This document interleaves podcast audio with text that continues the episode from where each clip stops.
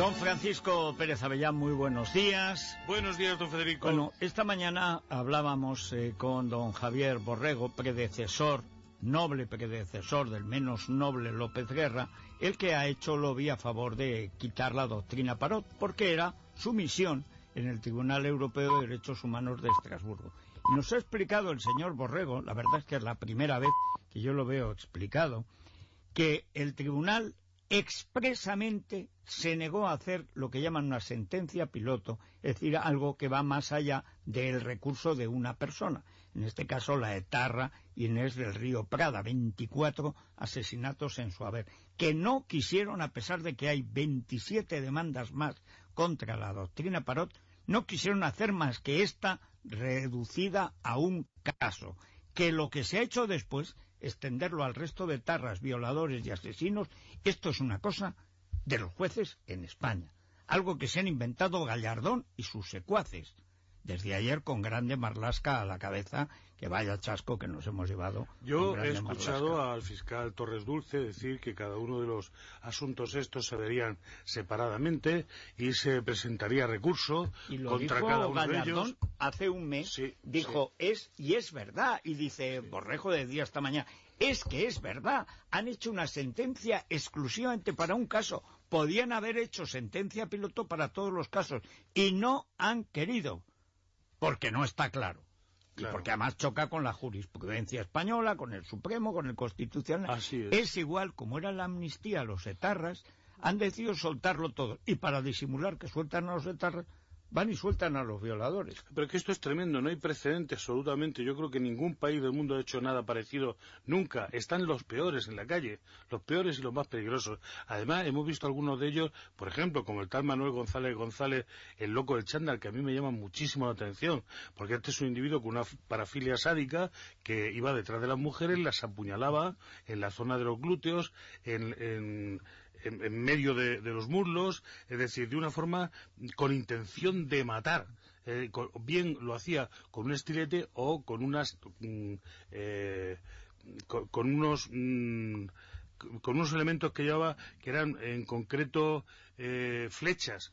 O sea, curiosamente... Pero, este, pero además que en un caso consiguió asesinar a una mujer. Claro, porque eh, toda esta parte donde les apuñalaba, en el sexo, en, toda la, zona de la... Eh, glúteos, ¿no? Sí, sí, el vientre. El vientre, donde están tantas venas cruzadas, eh, lo que hizo aquí fue morir esta mujer desangrada por completo. Este individuo iba a las salidas de los, del metro, a, por la calle, y vigilaba eh, el paso de las mujeres, las atacaba siempre por detrás. Lo que quiero decir es que además hemos podido verle salir de la prisión totalmente preparado como para una guerrilla urbana, absolutamente disfrazado para que no pueda ser reconocido. Esta gente no sale en son de paz, que es lo que decíamos el otro día. Eh, no tienen buena pinta estas cosas, porque al menos dos, tanto el asesino del ascensor, el violador del ascensor que mató a dos niñas, como decíamos el otro día, como este Manuel González González, que atacó a 16 mujeres eh, en, al principio de los años 90. 16, que sepamos. Una de ellas muerta 169 años de prisión.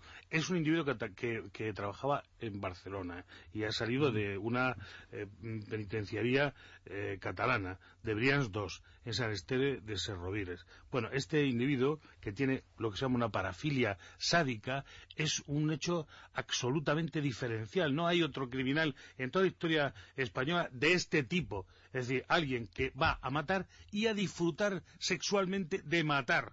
O sea, alguien que no tiene probablemente ni tratamiento, ni posibilidad ninguna de reinserción, ni eh, de dejar estos impulsos, porque ni, siquiera, me asombra, están estudiados. Me asombra, me, recordó otro juicio en el que una jueza que deben estar en Belén con los pastores. Yo no sé dónde salen los jueces en España, especialmente en Barcelona. El virus de la justicia en Barcelona es célebre. Las sentencias disparatadas en Barcelona es una cosa ya de, de Guinness de los récords del disparate.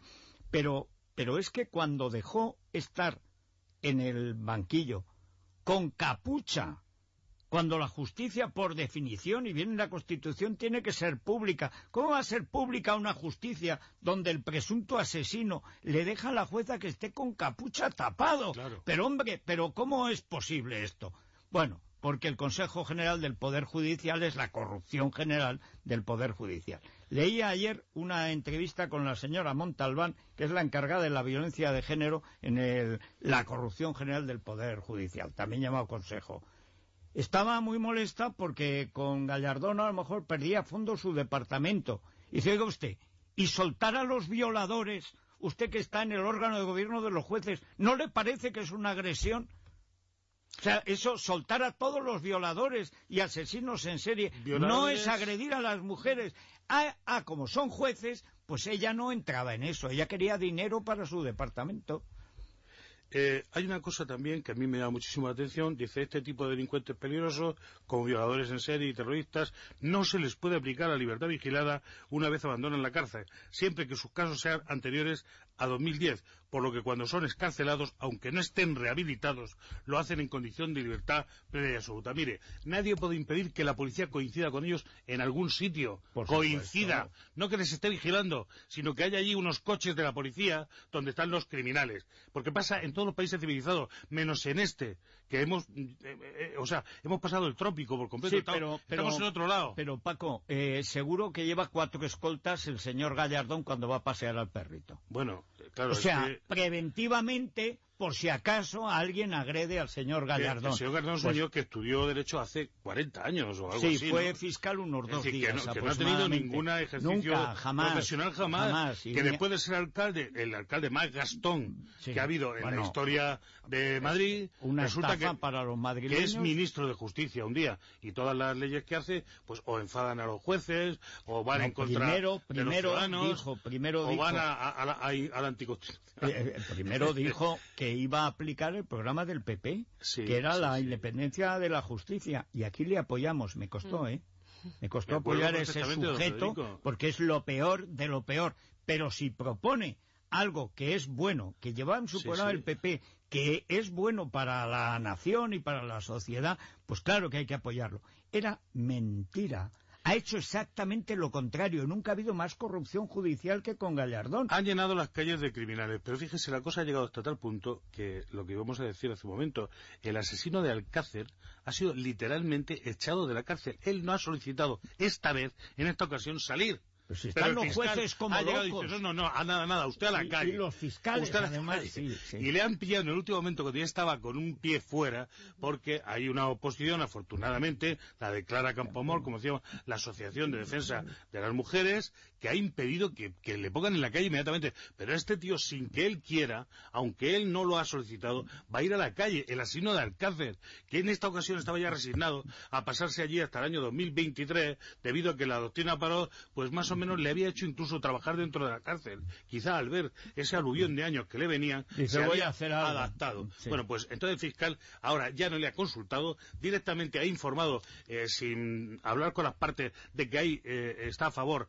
la fiscalía de poner en la calle, y a este tío no es, que le pongan en la calle, es, que, lo van a echar de la cárcel. Pero Así sabes, Paco, que eso tiene un sentido publicitario. Mientras atendemos al de Alcácer, no atendemos a los etarras. No, claro, claro, Mientras atendemos al violador del chándal, al loco este del estilete, etcétera, no atendemos al cubati y a toda esta gentuza que tienen 20, 30 asesinatos en su haber. Hombre, que es lo que quiere el gobierno, soltar a los etarras y que se note poco. Aquí no se trata de alarmar a nadie, pero obviamente si estos individuos están en la calle, que no tienen cura, que todos han dicho incluso en las cárceles, que no han sido reinsertados, que no están rehabilitados, el peligro crece de forma exponencial, obviamente. O sea, es decir, no es por, es simplemente por acumulación. Estos que están en la calle han salido totalmente con las caras tapadas, con gafas de sol, eh, con el pelo, claro, una cosa una guerrilla urbana, hombre, guerrilla urbana, claro. Hombre, claro, es decir,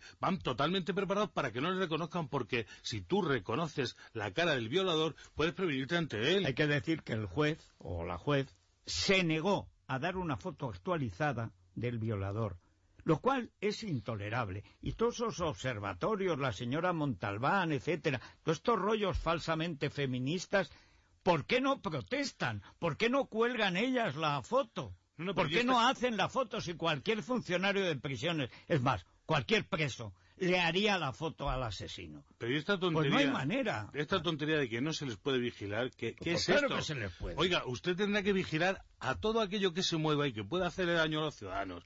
Pero Naturalmente claro. estos señores han cumplido, ¿Y como qué? cualquiera de la ¿Y calle, que, no- que a lo mejor no ha delinquido nunca, pero el primer día que delinque tiene que estar allí la policía. Por coincidencia, me da igual, porque es su pasión, me da lo mismo. Sí. Usted recuerde que la Guardia Civil antes hacía siempre unos itinerarios y iba hasta el árbol fulanito que estaba Pues marcado claro. y claro, los delincuentes no podían moverse porque las calles y, la- y la- y las partes Vamos rurales a- estaban totalmente vigiladas. Vamos a seguir esto porque como se Bueno, trata... solo una cosa, también ha vuelto a delinquir de forma terrible uno de los asesinos de Sandar Palo. Solo decirle eso. Eh, Claro. Llamado Ramón, Ramón Santiago Jiménez Ramoncín, hoy atracador ya, presunto atracador, eh, está en la, en la lista de convertirse también pues uno de los enemigos públicos, porque está demostrado que España claro. no eh, reintegra ni rehabilita a los menores, ni por supuesto eh, ejerce la justicia cuando se trata de que han matado a Sandra Palo o cualquier otra de las grandes víctimas que desgraciadamente tenemos que compartir el sufrimiento con ellos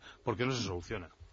Pues muchas gracias, don Francisco. Nos vamos a ir a la ruta por San Martín de Valdeiglesias, de buen receta- comer, de buen beber y las patatas Sin revolconas. Antes de las patatas revolconas. Sí, que tienen chorizo. Sin violín o sin violín, quema grasas. Sí, las va a quemar porque entre Porque sus componentes, todos naturales, incluye, por ejemplo, eh, el maíz morado, uno de estos drenantes que nos va a ayudar. Qué, qué inventos, Sí, ¿verdad? sí, el sí. café verde, el maíz morado. una Pues cosa- todo eso es bueno y disponible además en parafarmaciamundonatural.es y por supuesto también en nuestros herbolarios más cercanos. Pues vamos ya con la ruta a San Martín de Valdeiglesias.